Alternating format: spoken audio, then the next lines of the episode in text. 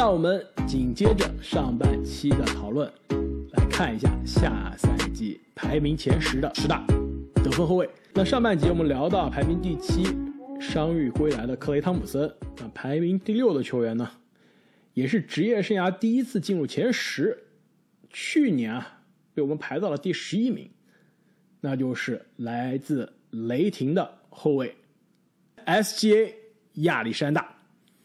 那么去年啊。我我们在介绍亚历山大的时候，我当时在节目里面这么说：我说，如果克里斯保罗要离开，因为当时克里斯保罗还没有被交易啊，我当时说，如果克里斯保罗要离开，下赛季亚历山大还有机会再次爆发，而且有可能这是未来好多年内最后一次被我们排在前十之外了。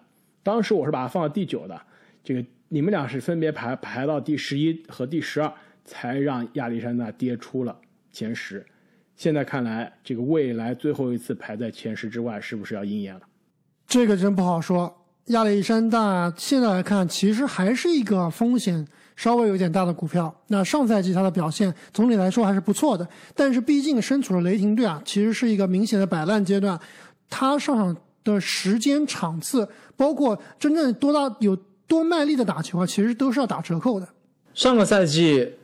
亚历山大在效率方面还是比较令人满意的，呃，投出了我们所有得分后卫里面啊最高的命中率，而且拥有第一档的三分球命中率。但是我非常同意阿木的说法啊，就是说这个球员在雷霆队现在这样一个情况，你真的不知道未来何去何从。他不但是要面临队内其他年轻球员的竞争啊，比如说上个赛季初露头角的马勒东。包括这个赛季新选的吉迪，另外就是这个雷霆队的赢球氛围比较令人担忧。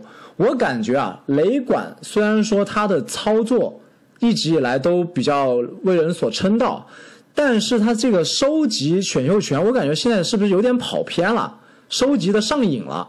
就其他的这种重建球队啊，我觉得更好的一种方式可能是。有一个新老传承，对吧？老球员带着新球员确立了核心之后，给他足够的球权，把他打出来，然后逐渐从输球变成赢球。但雷霆现在就是狂买买买买，这个买选秀权，对吧？买来之后一大堆潜力股要训练的，你最后真的不知道培养谁了。我觉得雷霆最大的问题就是他这么多选秀权是可以的，但是你都是在这个。乐透边缘或者说是没错边缘的这种签，你是很难在这种签里面去选到一个这个球队的未来基石，或甚至说是未来的全明星呃，未来的名人堂级别球员的。他应该是把这些选秀权啊打包去换一个比较高的顺位，在高顺位去搏，比在这个低顺位来赌啊，其实可能的效果会更好。没错啊，这个我真的非常同意。包括就像亚历山大，虽然说他被我们排到第六啊，但是我仍然认为他是担当不起一支季后赛球队老大的位置的。我觉得他更像一个二当家。没错，他绝对不是这个 OKC 想要重建辉煌的解药，对吧？肯定他们还是需要更有天赋的球员来加入这支球队的。没错，其实两位说的这一点啊，也是我这边给亚历山大写的让我担心的一点啊，就是首先。上个赛季虽然数据非常的优秀啊，但是基本上打的是不痛不痒的比赛，而且呢，其实说实话，其实上个赛季的上半段球队胜率其实是还是可以的，并没有这个最后的结果那么糟糕。但是正是因为他打的太好了，被球队以受伤的名义啊，基本上就是下个半个赛季就没有。其实这一点是 这一点是让人有些难过的，就是在这样一个故意摆烂的。球队在一个这个积极重建的球队，这么说比较比较正面啊。积极重建的球队，你打得好，球队可能让你打一半就把你雪藏了；你打得不好，你在这种烂队都打得不好，那不是就把你放弃了是吧？对啊，所以这个我觉得是影响他的这个上限非常重要的一点。另外一点就是你们说的雷霆的这个相信过程啊，现在看来是遥遥无期。你你们你们俩觉得保守估计？雷霆下次重返季后赛，不不说季后赛，重返，比如说可以，呃，能稳定的是季后赛水平是什么什么时候？还有多少年？猜一猜。其实你看雷霆现在的这个建队思路啊，他唯一的能够翻身的就是选秀。他首先不需要大牌球星来加入，那唯一靠选秀呢，都是选这种乐透边缘的球员。今年选了吉迪，如果吉迪打不成卢卡东契奇的话，那这个赛季就没戏。下赛季接着接着选，接着淘宝。所以按照这种规律来的话，我感觉啊，很有可能。他永远都不可能拿到这个就卢卡东。对啊，你选了之后，即使选中好苗子了，你还得让他练两年呢。这个时间一算上，真的就遥遥无期了。而且你好苗子那么多啊，好苗子好苗子之间还要竞争上场关系，你很有可能就比如说，如果你选了一个字母哥啊，但是由于球队有贝兹利、有波库这样的球员，你字母哥上场时间就会变少，那就没有时间花大力去锻炼某一名球员。这样的这样这个。多线撒网的话，很有可能，一是可能钓不到大鱼，二是可能有一些好的宝藏会从这网里面溜出去。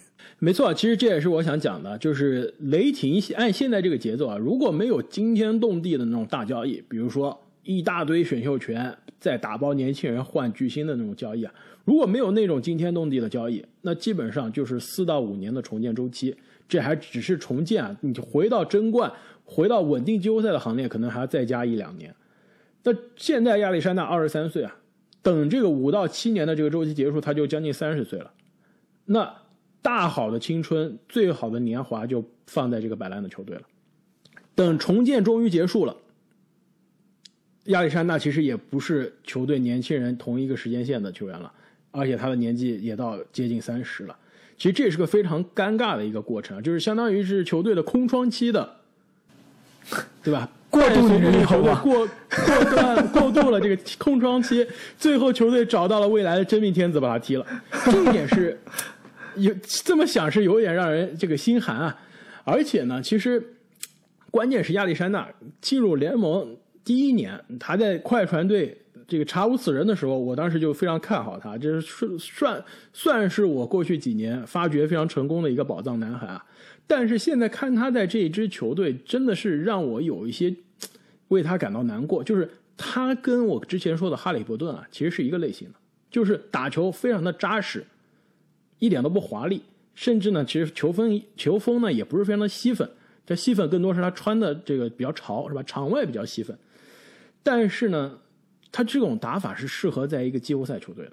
他在一个季后赛球队，绝对是可以扮演上个赛季。雄鹿的霍勒迪或者米德尔顿那样的角色，就是一个巨星身边完美的二当家，要防守有防守，要策动有策动，投篮命中率非常的高，三分球也很准，就是非常的靠谱，让你很放心，所有事情都能做好。你这个超巨去拿三十分去，我就把其他事都做好。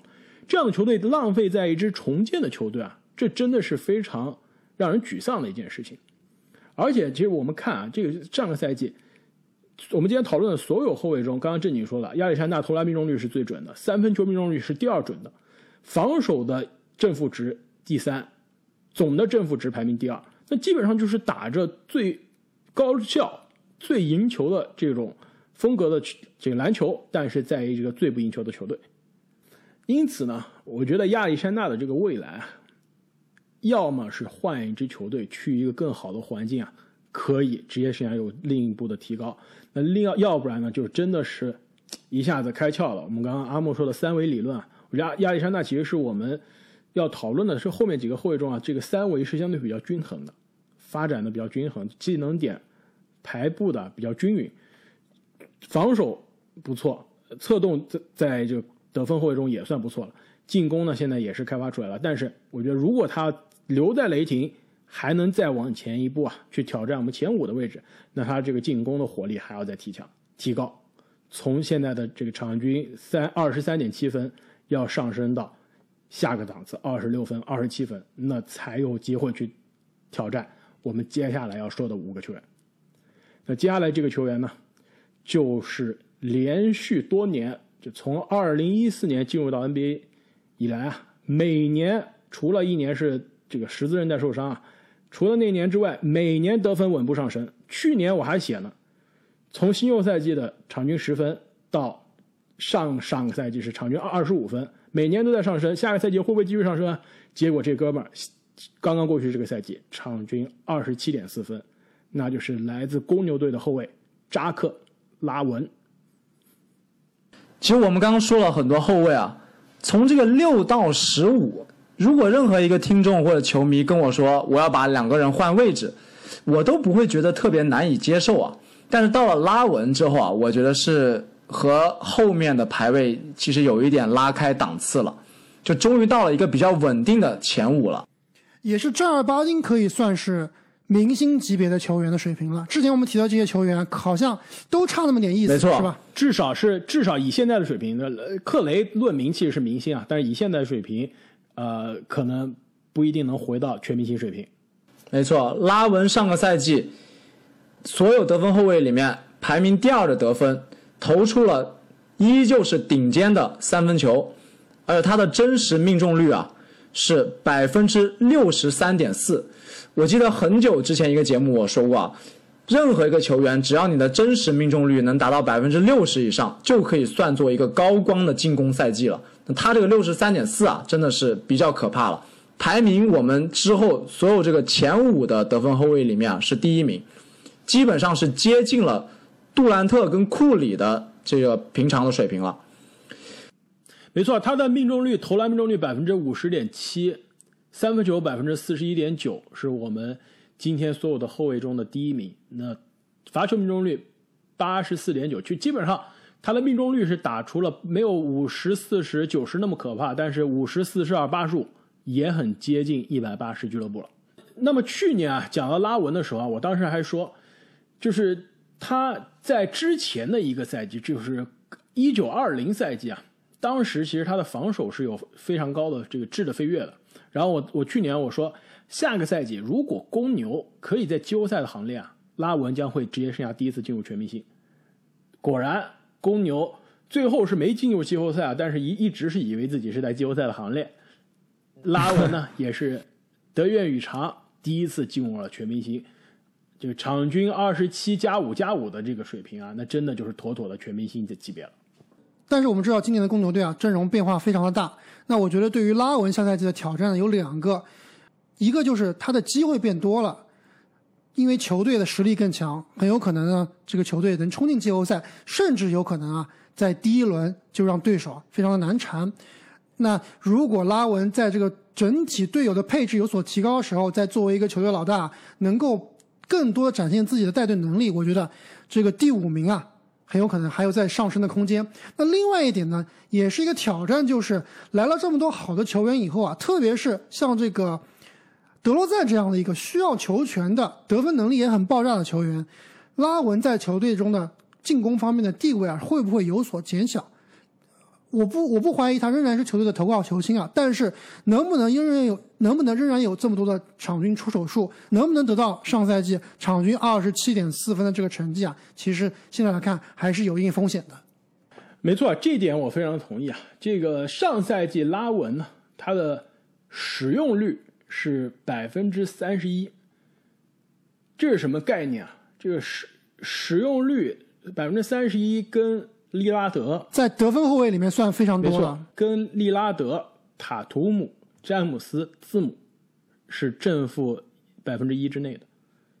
就是拉文上赛季他的球权占用、出手权，因为使用率的公式是什么呀？就是这个球员他的投篮、被犯规或者失误总数占球队的进攻球权的总数。那他其实，在上赛季他的这个球权是非常多的，是跟联盟的一线巨星一个水平的。下赛季球队补强了，来了球哥，来了德罗赞，还有上赛季半途加盟的武切维奇，肯定是会占球权的。所以我觉得下赛季拉文啊，得分应该不会继续上升了，但是得分的效率会不会继续上升啊？我觉得其实也很难。上个赛季五十四十二八十五的这个投篮命中率的组合啊。你再上升就不知道是什么水平了，你再上升就真的是杜兰特、欧文的水平了，那我觉得真的还是还是拉文离那个级别还是稍微有一些距离的。确实啊，公牛队现在这个配置，我我感觉他放在全联盟，他的战绩啊，可能就是一个可能高不成低不就的一个状态，但是相对于上个赛季而言，肯定。公牛本身啊是会进步的，所以拉文肯定是在整个联盟里面在在这个强队里面会扮演一个更加重要的角色。那么聊完了排名第五的公牛队的拉文，排名第四的球员，去年也是得分后卫的第四名。我看一下，前年不会也是第四名吗？啊，前年居然被我们排到了得分后卫的第二名，这真的第二名，第二名，这真的有点意外啊！那就是来自华盛顿奇才队的布拉德利·比尔。上个赛季的比尔呢，可以说是延续了之前一个赛季啊非常火热的手感。那场均呢，三十一点三分，四点七个篮板，四点四个助攻。一点二个抢断，关键啊是这个三十一点三分居然没有拿到得分王，这真点真的是有点让人意外啊！你知道这三十一点，而且是连续两个赛季啊与得分王失之交臂。更关键是，他这个三十一点三分的这个场均得分啊，过去十年里面已经排名第六了，就是放在一半的赛季，他就是得分王，放他前面的都是什么呢？巅峰以及 MVP 赛季的哈登两次，MVP 赛季的杜兰特，MVP 赛季的威少，上赛季的库里，就基本上这比尔可以说是打出了得分王级别的火力，但是无奈啊遇到了上赛季开挂的库里。那么两位怎么看比尔下赛季的表现？其实我对于比尔的实力根本是毫无怀疑的，他应该就是联盟里面可以算是。最全面的得分手之一了，但是对于其他这支球队啊，我现在非常非常的迷茫，不知道这个球队到底想干什么。上个赛季交易来威少之后，感觉好像是想冲季后赛，但是由于各种种的原因啊，特别是这个球队在上赛季中了毒一样的这个伤病传染，就所有人都受伤，导致最后这个很多球员都不认识在在打季后赛，是吧？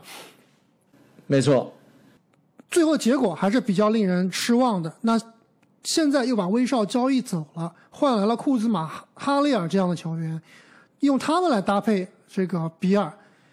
总体来看，下赛季华盛顿其他的这个战斗力啊，其实是并不是非常有竞争力的。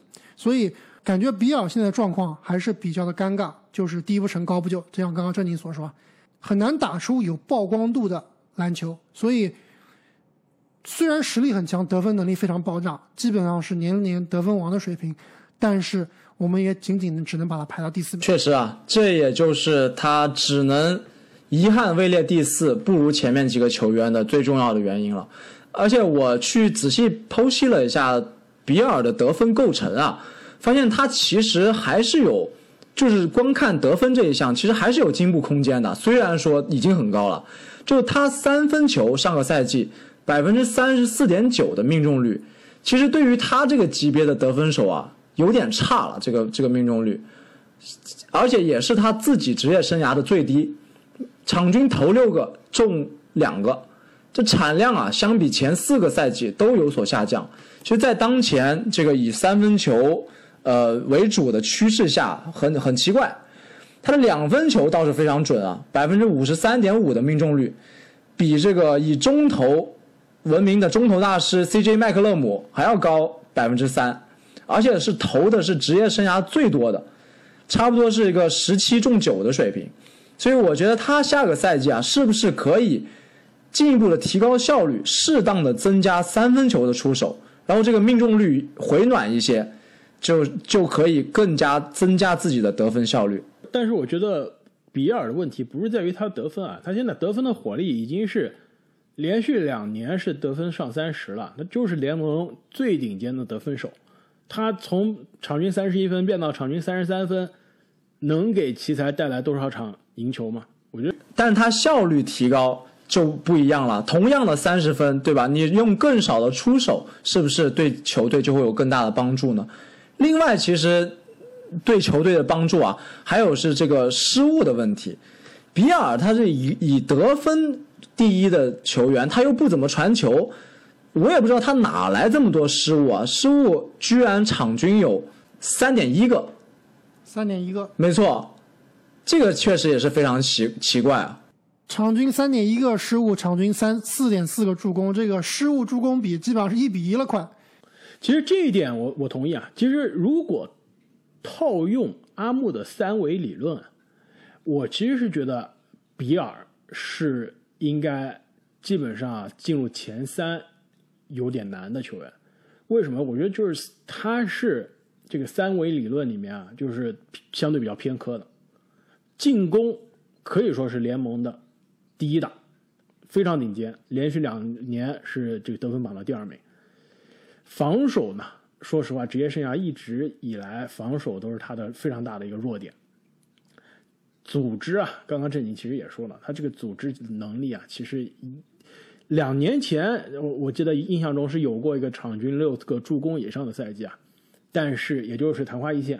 上个赛季因为球权很多时候也不在手上，对吧？被韦少拿拿走了，他助攻也下去了，到了场均四点四个。但是其实他一直也不是一个以传球视野非常好、那传球非常精准为闻名的球员，可以说他的这个组织策动算是勉强及格。所以他其实相对也是比较偏科的。我觉得后面我们要提的几个球员啊，至少防守上都应该比比尔上一个档次。哎，我不同意。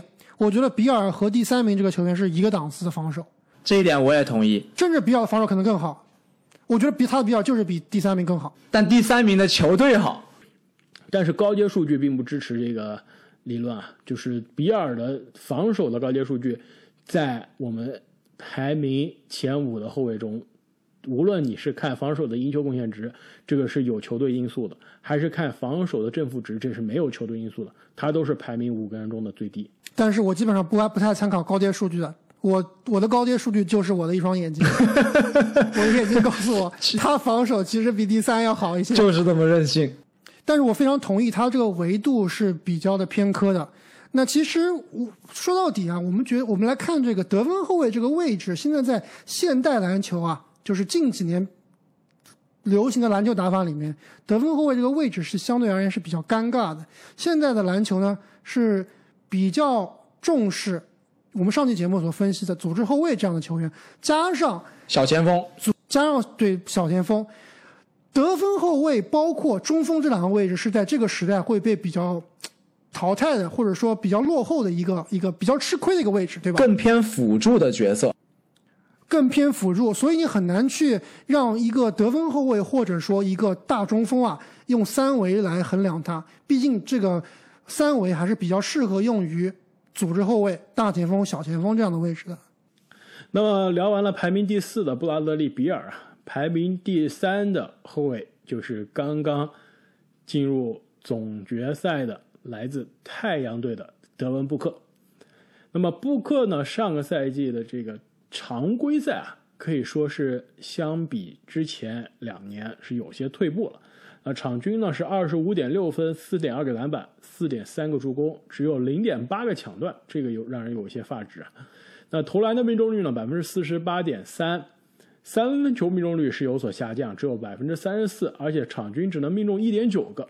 罚球的命中率呢是百分之八十六点七。那上个赛季啊，虽然克里斯保罗来到了球队啊，但是布克的这个打法没有让我们看到想象中的这个得分效率的大幅度上升，而且更多的时候他发现他越打是越古典了，三分球的出手啊越来越少，而且这个准度也有所下降。但是呢，这个常规赛。让人有些失望啊！季后赛布克还是让人可以说是眼前一亮的。那职业生涯第一次打季后赛啊，完全没有第一次打季后赛的样子。上个赛季啊，两个后卫是让人觉得啊这个初生牛犊不怕虎，都是职业生涯第一次打季后赛，但都打得非常的好。一个是东部的吹杨，一个就是西部的德文布克。那季后赛呢，布克是场均二十七分、五个篮板、五个助攻。到了总决赛，变成了二十八分、三个篮板、四个助攻，更关键的是有背靠背五两场四十分以上的表演。那历史上在总决赛能达到这个壮举的球员，只有韦斯特、巴里、乔丹、鲨鱼、詹姆斯以及字母哥。确实啊，德文布克在去年季后赛的表现真的是让人眼前一亮，尤其是这个总决赛。我感觉，如果太阳队拿了总冠军啊，他真的是，甚至比保罗更有可能拿到这个 FMVP。所以说，综合常规赛跟季后赛的表现啊，我认为布克在进攻端的火力和影响力应该是跟比尔比较接近的。那在防守端啊，他的这个刚刚我们也讨论了，这个高阶数据，防守胜利贡献值是第一档的。但是如果你去掉了这个球队的影响之后啊，基本上也就是跟比尔一档的。所以说他确实比较努力，但是防守效果一般。他是太努力了，他的防守，特别是我们看那个。这个总决赛里面，布克的免死金牌啊，最后非常非常夸张的各种搂抱都裁判不吹的那种防守，他自己都知道自己是午饭了，还那么非那么拼命的，那么不加思索的去防守。其实这点就是我非常不能接受，的 就是你防了，就是你所谓的防守的篮球智商实在是太低了。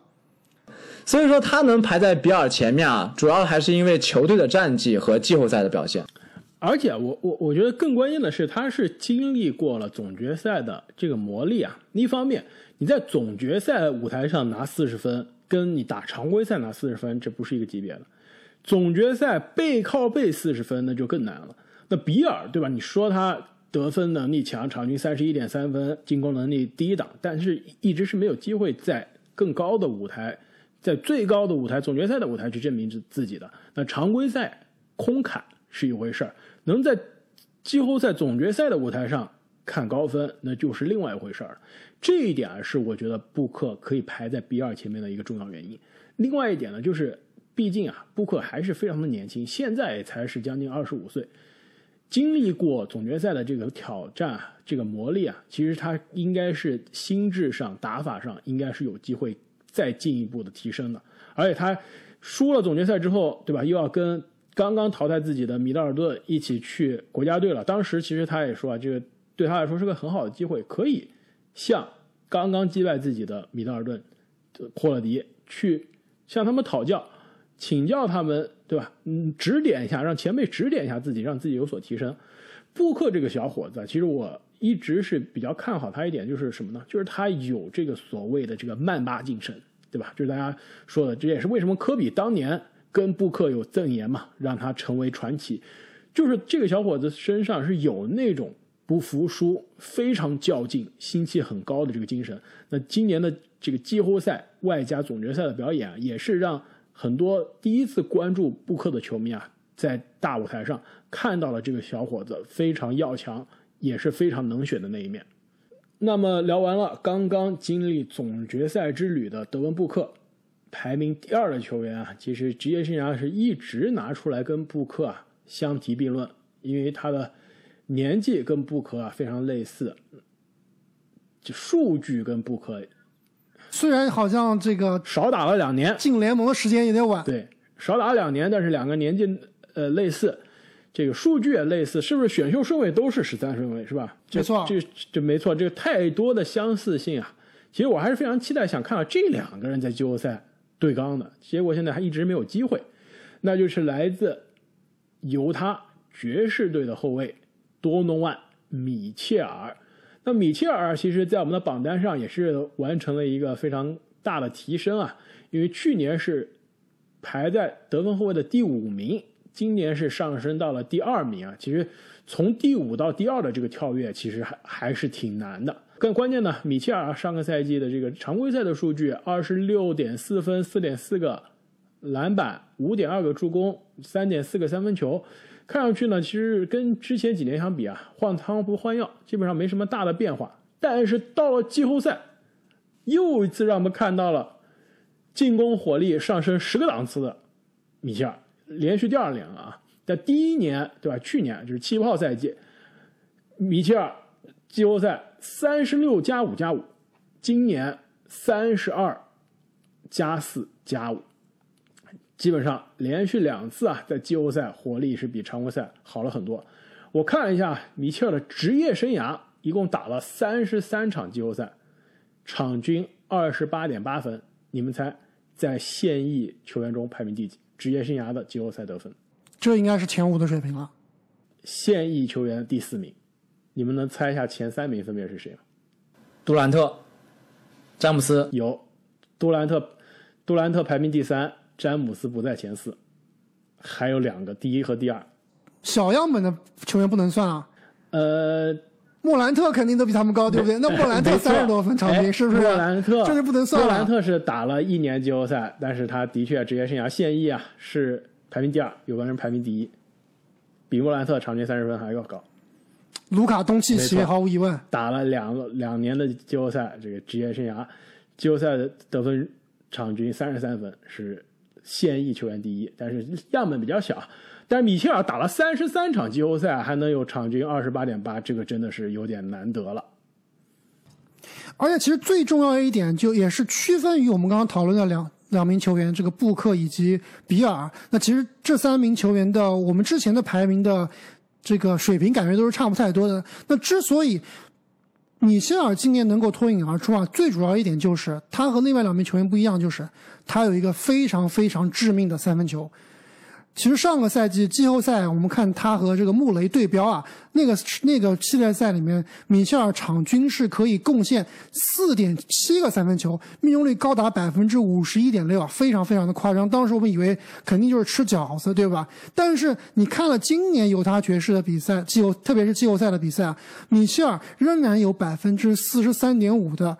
三分球命中率，场均也能给你命中比之前更夸张的五个三分球。所以米切尔其实他这名球员，他刚进入联盟的时候，我们都觉得他是一个身体爆炸、扣将、突破非常厉害。但是投篮，小韦德对吧？投篮水平其实有点这个，不能说差吧，但肯定不是他最强的一个进攻点。但是。经过几年的打磨以后，我觉得米切尔他的三分球绝对不是蒙的，现在真的是有这个水平，而且他的三分球很多情况下都是那种漂移三分啊、超远三分，顶人强都非常大。对，没错。所以相比于之前两名我们说的比尔和布克，可能打法更古典，最主要的进攻武器是中距离。米切尔现在他的进攻武器最主要就是他的三分球以及冲击篮下。其实我觉得。这样的打法在现在的联盟里面绝对是更吃香，而且效率更高的，所以我毫不犹豫的把这个米切尔排到第二名。当时我就觉得，我排名的时候我就觉得他绝对是比布克和比尔要好用很多的。这个哥们儿真的是每次到季后赛都能把自己提升到另外一个级别啊！你们刚刚说了这么多经典战役，其实都忘了刚刚过去的这个赛季打快船啊。其实赛前我们做这个前瞻预测的时候都分析。米切尔将面临来自快船这个双锁非常强硬的阻击，但是他依然打出了三十五加五加五的这样一个数据，真的是非常恐怖，人挡杀人，佛挡杀佛，太夸张了。所以连续两年看到他最后就是失之毫厘被淘汰，其实我都感觉很难过，而且看到他被淘汰的时候，在场边他也是非常沮丧。这个这种表现都没有能赢球，确实会非常非常气。而且除了三分球之外，和布克、比尔拉开差距的也是他的防守。就虽然说他不是一个以防守见长的球员，我们也说过很多次了，吃了体系的红利，但是也比布克和比尔强上很多。而且我觉得另外一点拉开差距的就是，我们又回到刚刚说的三个维度啊，这个。进攻方面，我刚刚说了，他的进攻的种类更多，特而且更高效。他的传球，他的策动能力啊，我觉得是远强于比尔和布克的。我我觉得对于米切尔的防守啊，这一点其实连续第二年，我还想再提一下，我觉得他的这个防守一直是有点被高估了。我其实呃今天听了一下我们去年介绍米切尔的时候，当时我也说啊，这个他真的是吃了这个体系防守的红利啊，这个。职业生涯一直被大家觉得是一个防守非常好的后卫啊，但的确啊，其实他正如志宁所说，你仔细看啊，他其实真的并不是一个防守见长的球员，很多时候其实是在犹他爵士的体系中被隐藏的一个防守的这个缺点。其实这一点，我觉得米切尔的防守真的是比比尔，我觉得是有机会提高很多的，而且他也是更年轻啊，而且他的这个臂展真的是有点夸张，他其实是如果是。按照身高臂展比，他应该是联盟最可怕的这个长臂怪之一了。所以他的这个臂展呢，也是支持他可以成为一个更好的防守者的这个硬件条件。所以米切尔现在已经是我们排名第二了。我觉得他的这个防守，如果真的再能提高一下，那真的是有机会也超不过第一。在第一这位老大哥老了之后，去挑战一下第一的位置。没错啊，我们之前我们刚刚讲了，这前五名的球员跟之前说的这个六到十五名啊，拉开了非常大的差距。那其实这个第一名和后面的所有球员，我觉得也是拉开了一个非常大的差距，独一档的存在。去年还有东契奇跟他竞争一下，对吧？今年就是独一档的存在了。哎，但但有一说一啊，那上一次我们讲控球后卫的时候说了，如果今年东契奇没有放到控球后卫，那这得分后卫的。第一的位置说不定还真的就换人了，但正是因为这个阴差阳错的改变呢，这位球员将会和我们控球后卫那一期聊到的库里一样，连续三年霸榜，成为了该位置啊连续三年的霸主，那就是来自，就说起来都有点不习惯，我还想说他是个老的球队呢，这这休斯顿火箭，我差点说成休斯顿火箭，那就是来自。布鲁克林篮网队的詹姆斯·哈登，那上个赛季的哈登的数据呢是场均二十四点六分、七点九个篮板、十点八个助攻。其实篮板和得分以哈登的标准来说啊，都是下降很多了。那一方面是赛季初在休斯顿跟球队闹情绪，那基本上就是。划水不是说划水了，在场上基本上就在捣乱的。我记得有有几球就是这个发球好像都是直接就是往边线扔的，就是很明显在球队跟跟这个考辛斯跟沃尔是闹情绪啊。那到了篮网之后呢，因为三巨头的这个存在，那很多时候他是打了一个进攻发动机的这样一个角色，成为了球队的呃主要的这个传球手。那助攻是上去了，但是得分跟职业生涯之前几年相比是有很大的下降，但是效率呢还是没有太大的这个影响。更关键的是啊，在球队这个赛季中期一度受到伤病影响的时候啊，他我记得哈登是有 MVP 呼声很强的，你们记得吗？就在哈登这个受伤之前，一度是进入到了这个 MVP 至少是前五的讨论。没错，嗯，不要说他得分下降了，这肯定是受到球队体系的影响，但他的能力是毋庸置疑的。这个基础数据，篮板、助攻、盖帽都是我们得分后卫的第一名。另外啊，就是他这个高阶数据啊，一直以来都是哈登最为人所津津乐道的一个厉害之处，绝对的霸榜。因为我们当时看这些球员的时候，开花做了个表格啊。表格上面有大家的数据，这个比较高的数据就是绿色，比较低的数据就是红色。那哈登这一栏啊，就是非常深的绿颜色，几乎是盖过了所有的球员。而且他是从进攻到防守的高阶数据都几乎是统治所有的得分后卫。哎，这也是我想说的，就是虽然我们也提过很多次啊，就是哈登的这个防守问题，你仔细去看他的高阶数据。其实，在防守方面啊，篮网队的球队是拖了哈登的后腿的。我们可千万不要在印象流觉得哈登防守不好了。其实他差是差在防这个无球，但在其他的方面，他是可以防多个位置，是有很大的进步的。季后赛最让我印象深刻就是防字母那个球，低位挡拆，呃，低位防字母导致字母。顶不进去，只能后仰跳投。对，那也是我对于字母最失望、最绝望的那一场比赛。其实现在想一想，字母在那样的情况下，那是第五场天王山是吧？丢掉了天王山，还能最后连连翻连扳两场，这真的还是有点这个困难的。但是回到哈登啊，其实说到季后赛，我这边有一个我新总结出来的哈登定律。其实去年我记不得是讲这个。得分后卫排名还是在前瞻火箭的时候，我当时就给哈登证明了，对吧？那时候阿木还说我是哈登黑呢，现在他已经不敢说我是，我说他现在已经不敢说我是哈登黑了。其实我我很客观的说啊，其实哈登一直是被很大程度上是被低估了。一个是刚刚正你说的防守啊，大家自从一五一六赛季著名的哈登防守开小差那个视频火了之后。就觉得他是个不好的防守者，但是无论是高阶数据还是你看他现在的比赛，防守真不差，这是被人低估了。另外一点，就但而且还是多年的抢断王是吧？对，还是对手很快。而且另外一点呢，就就是大家说的哈登季后赛掉链子，我去年其实休赛期的节目已经给他证明过一次了，今年我还想再跟他证明一下，什么呢？哈登定律啊！我们回顾一下哈登职业生涯打到现在，首先哈登职业生涯是每年都在打季后赛，从零九年入行，对吧？二零一零年第一次打季后赛，到现在二一年每年打季后赛，我们回顾一下，都淘汰他的都是什么球队？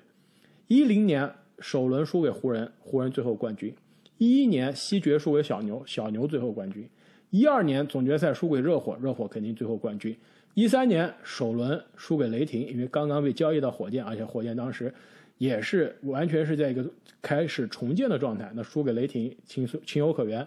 一四年输给首轮输给开拓者，遇到的是利拉德的著名第六场的三分绝杀。这两年说实话是有一些让人失望的。一五年非常好，西决打到了西决，最终输给了勇士，又是一个最终的冠军。一六年首轮输给勇士，但是是七十三胜勇士，并且是当年的亚军。一七年输给了马刺，遇到的是准 MVP 级别的卡哇伊。一八年西决抢七，非常著名的二十七投三分球不中，输给了勇士，又是那年的冠军。一九年次轮输给勇士，是当年的亚军。二零输给了次轮的湖人，当年冠军。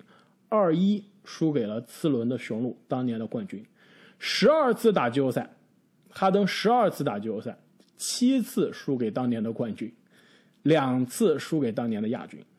哈登定律就是谁淘汰哈登，谁当年夺冠。冠军垫脚石吗？这是？所以，对啊，这就是打，这叫做英雄的升级包，是吧？就跟当年这个 WWE 里面有有个人一样，就是哦。这这红色机器凯恩刚刚进 WWE 时候特别厉害，后来就被联盟变成了这个打怪升级包了。这哈登不这这样说，哈登有点有点这个看不起哈登了。但是说实话，大家觉得哈登每年季后赛都让人失望，但每年淘汰他的都是冠军级别的对手啊。那你怎么怎么让对吧？你怎么让他怎么能赢呢？所以从这个角度上来说啊，哈登其实。已经是被我们排到第一了，还是有一些被大多数的球迷所低估了。特别是今年这个篮网迟迟出提前出局，那很多哈登网上球迷对于哈登的表现非常非常的不满，特别是在哈登这个由于受伤啊，然后复出以后打得非常非常艰难。我们是有看哈登球看的比较多的球迷啊，是。一眼就能看得出来，这哈登绝对就不是我们之前认识的哈登，都不是说前几年巅峰 MVP 的哈登啊，就是之前这个第一轮打波士顿凯尔特人的哈登。要知道，哈登这个赛季的这个季后赛在打雄鹿之前啊，他的所有的高阶数据，进攻加防守的高阶数据都是遥遥领先所有球员的，是效率极高的一名球员。这个大腿拉伤之后，火速回归。状状态非常非常差，很多球迷呢就抓住这个不放啊，一直说哈登，哎，就是刚刚开花所说的，每年季后赛掉链子太差了。之后哈登这个输给雄鹿之后，说我这个大腿是二级扭伤，然后很多球迷就说，哎呀，大二级扭伤，你真球还能跳那么高，就是该给哈登各种各样的下套。我觉得这都是对他来说是并不是非常公平的。但是啊，话又说回来。我们对哈登这个级别的球员啊，要求就是总冠军啊，对吧？你不能说你输给的是总冠军的球队，你就不该赢啊。而且很多时候对哈，没错，而且很多时候对我们对哈登季后赛的诟病，还是来源于他缺少一个季后赛的代表作。今年呃，去年加入了三巨头篮网，不夺冠真的就说不过去了。去年受伤算是一个非常意外的黑天鹅，但是。今后啊，肯定也是朝着夺冠的这个目标去努力的，不能每年都有借口，不能每年都是运气不好吧？运气也是实力的一部分。没错，这点我是非常同意的。哈登这样的球员，毕竟我们现在的排应该是联盟历史上的前三、前四的得分后卫的水平，对吧？那你就是应该前三前三前三不好说，前四应该比较稳，需要需要需要讨论一下。输前五吧，前五非常稳，前五非常稳。输就输在总冠军，对吧？前因为第三名现在公认第三名应该是韦德吧？如果是韦德的话，没错，那韦德的这个冠军加持还是非常有利的。没错，但第四我觉得是比较稳的，呃，所以所以确实应该以一个这个联盟顶级、历史顶级球员的这个标准来衡量他，确实他在季后赛的表现仍然是做的不够的。但是今天这个哈登接受，就在我们今天录音的时候，哈登刚刚接受一个采访，他就说啊，他说如果我们这支篮网队所有的球员都是全勤的话，联盟里面是没有一支球队能够击败我们的。而且最后说，我就把话撂到这里了，你们是不可能击败我。这个如果论啊，这个是竞技体育赛场上的一个非常大的如果了。因而且哈登他自己应该也意识到，就常规赛他已经没什么好证明的。常规赛我们都知道，哈登就是大神啊，只有季后赛 carry，只有总冠军对他的历史地位才有价值了。现在，而且从上个赛季我们也开始看到啊，铁人哈登也会老去，也会受伤。他也开始受伤了。他他之前的职业生涯从来出场没有低于过六十二场，即使我们换算这个缩水赛季，也不低于五十四场。但上个赛季他仅仅出场四十四场，所以说这个年龄和老去啊，也成了摆在铁人哈登面前的问题。他的夺冠窗口啊，也在逐渐的关闭，他也要抓紧时间了。没错啊，关于三巨头篮网以及下赛季争冠的格局啊，我们休赛期接下来还会有更多的节目，有更多的机会跟大家逐一道来。那么，在结束我们本期节目之前，正经要不要跟大家再次回顾一下我们刚刚评出的下赛季 NBA 十大得分后卫？二零二一到二零二二赛季选出的十大得分后卫排名第一。篮网队詹姆斯哈登排名第二，爵士队多诺万米切尔排名第三，太阳队德文布克排名第四，奇才队布拉德利比尔排名第五，公牛队扎克拉文排名第六，雷霆队 SGA 亚历山大排名第七，勇士队克雷汤普森排名第八，开拓者队 CJ 麦克勒姆排名第九。森林狼安东尼·爱德华兹排名第十，国王队泰瑞斯·哈利伯顿。那么在下期节目呢，我们排名第十三，火箭队 小凯文·波特。对阿莫，你对于小凯文·波特的这个执着真的是让人这个感动。那么下期节目呢，我们将会给大家继续带来。关于下赛季十大小前锋的排名，大家也千万不要错过。那么在那之前呢，也是非常希望各位朋友们可以给我们的节目点赞、留言、转发。再次感谢大家的支持，我们下期再见，再见，再见。